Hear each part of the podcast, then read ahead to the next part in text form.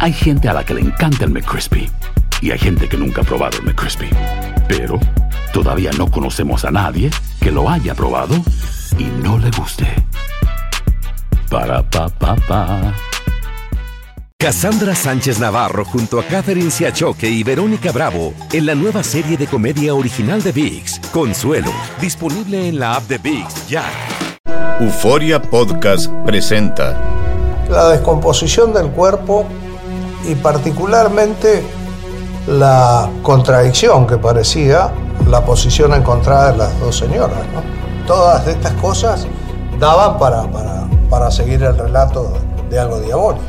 El misterio de las primas. Escucha la primera temporada de Crímenes Paranormales en la aplicación de Euforia o en tu plataforma favorita. Bienvenidos al podcast de Noticiero Univisión Edición Nocturna. Aquí escucharás todas las noticias que necesitas saber para estar informado de los hechos más importantes día con día. Martes 9 de mayo y estas son las principales noticias. Donald Trump deberá pagar 5 millones de dólares a la escritora Jean Carroll tras ser declarado responsable de abusar sexualmente de ella. Es la primera de varias acusaciones de mala conducta sexual contra Trump que logra probarse ante un jurado. Despliegan soldados, barricadas y cercas de púas en el área de la frontera para contener una posible oleada de inmigrantes desde el viernes, cuando se suspendan las deportaciones inmediatas. Una madre adolescente que dejó la escuela durante el embarazo irá a la Universidad de California tras retomar los estudios y graduarse con altas calificaciones. Comienza la edición nocturna. Este es Noticiero Univisión Edición Nocturna con León Krause y Malky Interiano. Muy buenas noches. Un jurado conformado por nueve hombres y tres mujeres halló hoy al expresidente Trump responsable de abusar sexualmente de la escritora periodista E. Jean Carroll en los años 90. Y también lo declaró culpable de difamar, difamar a Carroll, pero no de violación como ella misma argumentaba. Desde Nueva York, Fabiola Galindo nos tiene más del millonario pago que tendrá que hacer Trump a Carroll. A la salida de la corte, sin dar declaraciones, el rostro de E. Jean Carroll decía más que mil palabras. Dentro, su alegría era evidente al escuchar el veredicto del jurado que declaró al expresidente Trump responsable por abuso sexual, perjuicio y difamación contra la escritora que lo acusó de haberla violado sexualmente en 1996. La violación sexual eh, eh, involucra eh, cuando hay penetración, eh, que fue la alegación que hizo la señora Carroll. Eh, pero el jurado no, no encontró al presidente Trump responsable por la violación, eh, sino lo que lo encontraron responsable eh, fue por la agresión o el, el, abuso sexual, que tiene que ver más que nada con el tocarla sexualmente. El jurado le otorgó a Carol al menos 5 millones de dólares por daños y perjuicios. Carol acusó a Trump de haberla violado, pero él lo negó y la llamó mentirosa tras contar su versión de los hechos. Daños a su reputación porque también era eh, periodista en un sentido y sufrió ¿no? en, su, en su, su oportunidades económicas. El caso es el primero en que un expresidente de Estados Unidos es acusado de violación ante una corte civil. Trump no testificó en este juicio, pero el jurado escuchó esta cinta. I take it the three women you've married are all your type. Yeah. En una declaración en la que Trump dice que las estrellas como él pueden salirse con la suya besando a mujeres sin su consentimiento y agarrándolas por sus genitales. La fiscalía usó este video para contradecir a Trump, confirmando que Carol sí era su tipo de mujer. Cuando le muestran la fotografía, el exmandatario confunde a la acusadora con una de sus ex esposas. You say Marla's in this photo? That's Marla, yeah. That's, that's my wife. Which one, woman are you pointing to? No. Here. Oh, was oh, Jean see. En su defensa hoy, Trump volvió a decir que no conoce a Carol. Absolutely no idea who this woman is. The verdict is a disgrace. Fabiola, buenas noches. ¿Qué dice la defensa de Donald Trump? Bueno, eh, Maiti, dicen que este ha sido un juicio injusto en varios frentes y que piensan apelar a esta decisión. Sin embargo, varios expertos y analistas legales dicen que esta apelación probablemente no tendría éxito. Ahora bien, si cuando Carroll salió de esta corte más temprano no dio declaraciones, pero más tarde envió un comunicado diciendo que esto era un triunfo para todas las mujeres que años más tarde han salido a la luz con este tipo de acusaciones sexuales. Regreso contigo, León. Gracias, Fabiola. Mientras tanto, el polémico congresista de Nueva York, precisamente George Santos, fue acusado de delitos penales federales. Esto le dijeron a la agencia AP dos personas familiarizadas con el tema. Santos aclaró que él se enteró por la prensa. Santos ha admitido haber mentido sobre tener ascendencia judía, haber trabajado en Wall Street, tener títulos universitarios, haber sido jugador estrella de voleibol, en fin, una larga lista. En Brasil fue investigado en 2008 por acusaciones de que usó cheques robados. Vamos ahora a hablar de migración con la cuenta regresiva del fin del llamado título 42 el próximo viernes, cuando se suspendan las expulsiones inmediatas en la frontera.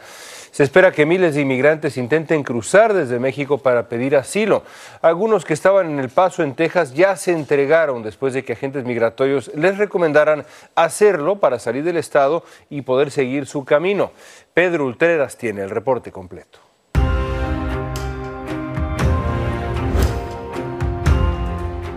Esta noche han cambiado bastante las cosas aquí en El Paso, Texas, donde decenas de migrantes por varios días se habían apostado en el centro de la ciudad. Algunos de ellos todavía quedan aquí, están pues en el suelo durmiendo en pequeñas carpas, en casitas improvisadas de elementos, diferentes artículos que les regalaron, pero muchos de ellos, muchos abandonaron ya la ciudad del Paso esta mañana y es que desde muy temprano al amanecer vinieron a repartir unos volantes eh, pidiéndoles que fueran a entregarse a una estación migratoria aquí muy cerca de este lugar para que empezaran a procesar sus casos.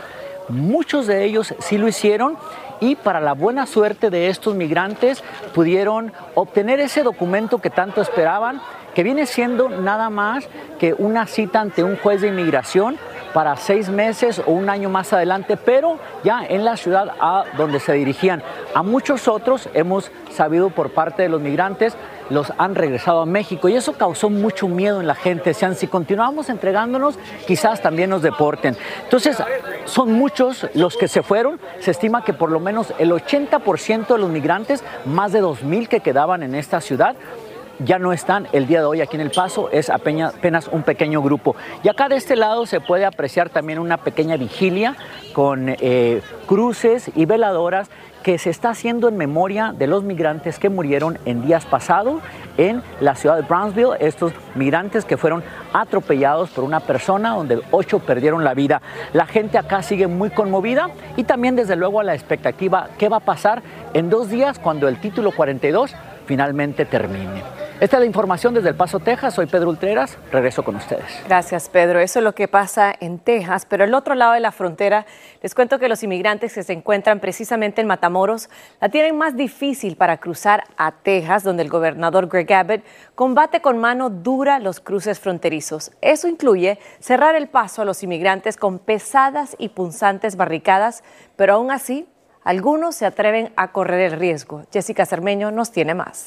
Muchas gracias. Pues lo que hemos visto durante toda esta jornada aquí en Matamoros, Tamaulipas, frontera con Brownsville, Texas, es que los migrantes siguen llegando. Hemos visto decenas de autobuses eh, que han llegado hasta esta ciudad, los hemos visto caminar hasta este punto, hasta este campamento eh, que lleva ya varios meses eh, improvisándose aquí. Y lo que pueden ver es esto, es muchos migrantes, algunos quedándose en las casas de campaña, otros improvisando su propio hogar eh, con alguna eh, cosa, algún plástico. Y también lo que nos hemos dado cuenta es que están aprovechando pues que existen menos elementos eh, de la Guardia Nacional y agentes mexicanos que por supuesto pueden controlar esto. Entonces buscan cualquier resquicio, cualquier posibilidad de poder cruzar nadando hacia el río Bravo y obviamente ayudados por cualquier tipo de inflable. Lo que hemos notado es que son grupos eh, que pueden llegar incluso hasta el centenar de personas, que los agentes se descuidan, por supuesto, por estar eh, bloqueando uno de los pasos, ellos aprovechan el otro para poder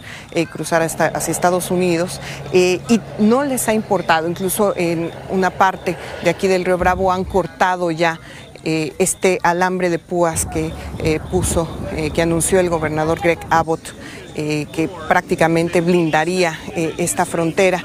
Pero también nos hemos encontrado con algunos que se han dado cuenta de este tipo de medidas y que han decidido quedarse eh, de este lado y esperar eh, que su aplicación, que su cita en CBP One pues tenga alguna respuesta, porque también han escuchado que la patrulla fronteriza lo que vocea es que si ellos son deportados, no van a ser deportados aquí, sino hasta su país de origen y eso por supuesto también ha causado miedo, pero eso no hace que se muevan de este campamento. Regreso con ustedes. Estás escuchando la edición nocturna de Noticiero Univisión.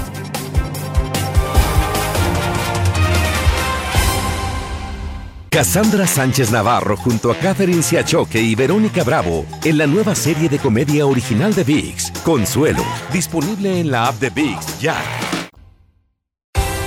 Continuamos con el podcast de la edición nocturna de Noticiero Univisión. Y al condado de Rockland, en el estado de Nueva York, llegarán 340 migrantes. Van a vivir en hoteles durante cuatro meses. Los envía el alcalde de Nueva York, Eric Adams, quien ya tiene 70 mil solicitantes de asilo en los refugios de la ciudad. Pero atención, porque el condado de Rockland declaró estado de emergencia y va a multar con 2 mil dólares diarios a los hoteles que acepten a migrantes. Y hoy se revelaron las identidades de más víctimas del brutal atropello de un hispano contra un grupo de inmigrantes en Brownsville, Texas.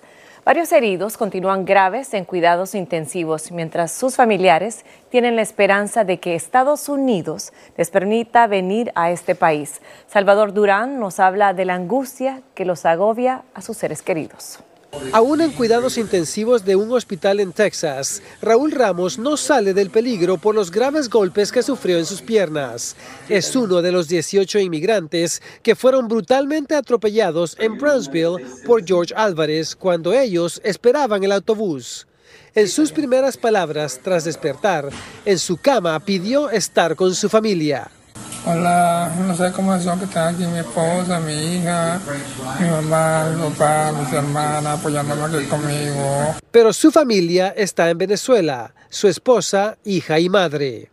En el nombre de Jesús, por favor ayúdame para llegar a cuidar a mi hijo, porque él está solo. Él se fue para allá con un sueño de poderle comprar una casa a mi hija y ahora mire las condiciones que él está. Entre los ocho fallecidos en esta tragedia se encuentra también Richard Bustamante, que era un detective en la ciudad de Guanere, de Venezuela. Su madre hoy pidió la repatriación de sus restos. Yo quiero tener el cuerpo de mi hijo para darle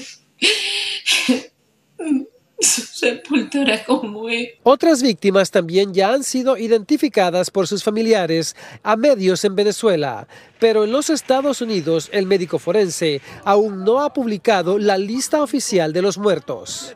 Las autoridades afirman que el proceso de identificación de las víctimas se ha demorado porque varios no tenían sus documentos personales a la hora de su muerte, pero están cerca de completarla y será entonces que la publicarán.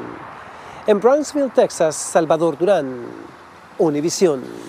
El presidente Biden y el presidente de México, Andrés Manuel López Obrador, hablaron hoy por videoconferencia sobre la cooperación entre los dos países y las medidas de seguridad en la frontera que implican, pues sí, mayores penalidades a quienes crucen de forma irregular a Estados Unidos. En Twitter, López Obrador dijo que reafirmaron su compromiso de trabajar juntos sobre migración y tráfico de drogas. A sus 18 años y con un hijo con necesidades especiales, la joven Celeste Gutiérrez tiene motivos para celebrar en grande este Día de las Madres. No solo se graduó de estudios secundarios en Los Ángeles, sino que además irá a la universidad, algo que nadie en su familia había conseguido. Desde Los Ángeles, Dulce Castellanos nos cuenta esta inspiradora historia. Esta joven madre tiene un nuevo motivo para celebrar este Día de las Madres. La aceptaron en múltiples universidades, incluyendo la Universidad de California en Los Ángeles. Ser aceptada a UCLA fue algo grande porque eso me demostró que a los momentos que yo pensé que no, no tenía la capacidad de ser mucho, se logró. Su hijo llegó a su vida a una edad temprana en el noveno grado. Por el embarazo y la pandemia se ausentó de la escuela durante un año, pero regresó al grado 11 y sorprendentemente logró cumplir con todos los requisitos para graduarse mientras mantenía un trabajo de medio tiempo y cuidaba de su bebé. Pues, ¿Qué estaba pensando? Yo no, yo no sabía que una mamá nunca tiene breaks. Una mamá siempre tiene que estar al pendiente al amanecer, al despertar, hasta la medianoche. El apoyo que recibió en Magnolia Science Academy, una escuela pública charter, marcó la diferencia. Le brindaron artículos para bebé, ayuda con el cuidado del niño y apoyo emocional. Bien impresionante porque para ella, ella tomó clases más avanzadas, um, hasta tomó clases de colegio. Su padre está orgulloso que ella será la primera en la familia en acudir a la universidad a todo a donde ella aplicó para seguir estudiando, lo aceptaron. Y para mí ese es un orgullo. Su hijo fue diagnosticado con autismo y su anhelo más grande es brindarle estabilidad. Celeste aún enfrenta muchos retos, pero los maestros y directores de esta escuela dicen que la seguirán apoyando y que con su dedicación y perseverancia están seguros que logrará sus sueños. En Los Ángeles, Dulce Castellanos, Univisión. La base militar de Fort Hood en Texas, donde han ocurrido una serie de suicidios, homicidios y accidentes mortales, tiene un nuevo nombre. Ahora se llama Fort Cavazos, en honor al primer general hispano de cuatro estrellas del ejército, Richard Edward Cavazos, quien nació en Texas, hijo de padres mexicoamericanos, sirvió 33 años en el ejército, combatió en Vietnam y en Corea y murió en 2017. Autoridades de Puerto Rico detuvieron a la sospechosa de balear mortalmente a dos estudiantes peruanos de Nueva York que quedaron en medio del fuego cruzado entre ella y otros pistoleros. Imágenes muestran a la mujer disparando desde la acera afuera de un restaurante donde los dos jóvenes fueron alcanzados por las balas mientras esperaban un Uber.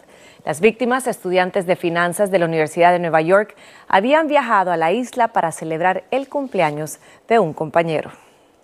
Los economistas de la Casa Blanca advirtieron que un incumplimiento prolongado de la deuda de este país podría tener consecuencias dramáticas. Actualmente la deuda es de más de 31 millones de millones de dólares.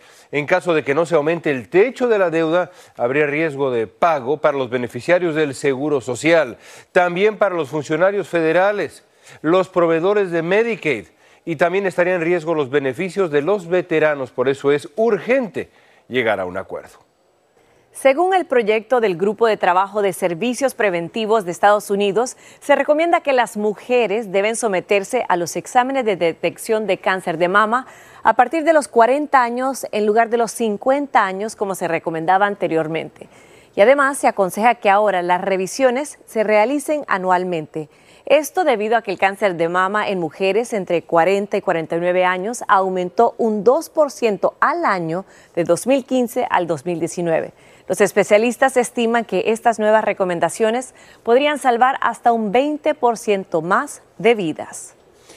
Y hoy una triste noticia, el fútbol mexicano llora la muerte de su arquero legendario Antonio Latota Carvajal. Latota murió a los 93 años, fue el primer futbolista en el mundo en jugar cinco mundiales. Luego fue igualado por el alemán Lothar Matthäus, eso en el Mundial de Francia 98, fue arquero Latota del Club León y tras su retiro fue entrenador una leyenda del fútbol mexicano que se ha ido. Continuamos con el podcast de la edición nocturna de Noticiero Univisión. La policía colombiana descubrió 57 onzas y medias de clorhidrato de cocaína líquido dentro de bolsas de sangre en el Aeropuerto Internacional de Río Negro.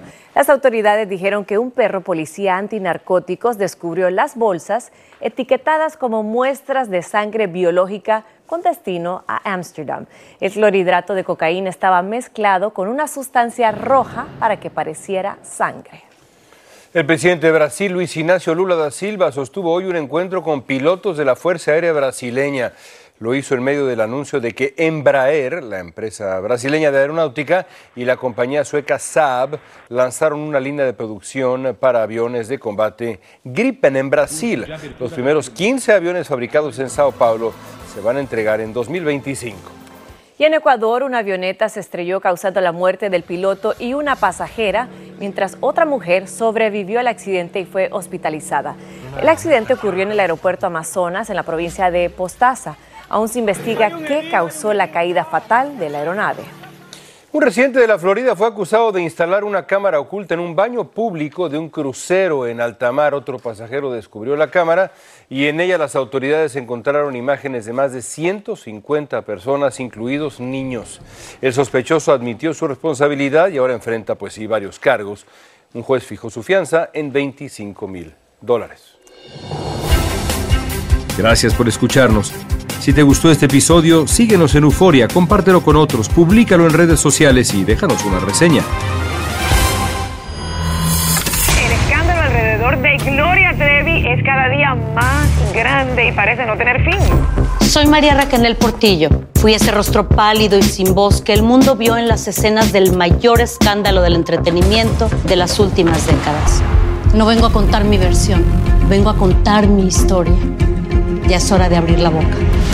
En boca cerrada. Escúchalo en tu plataforma de podcast favorita. Cassandra Sánchez Navarro junto a Catherine Siachoque y Verónica Bravo en la nueva serie de comedia original de VIX, Consuelo, disponible en la app de VIX ya.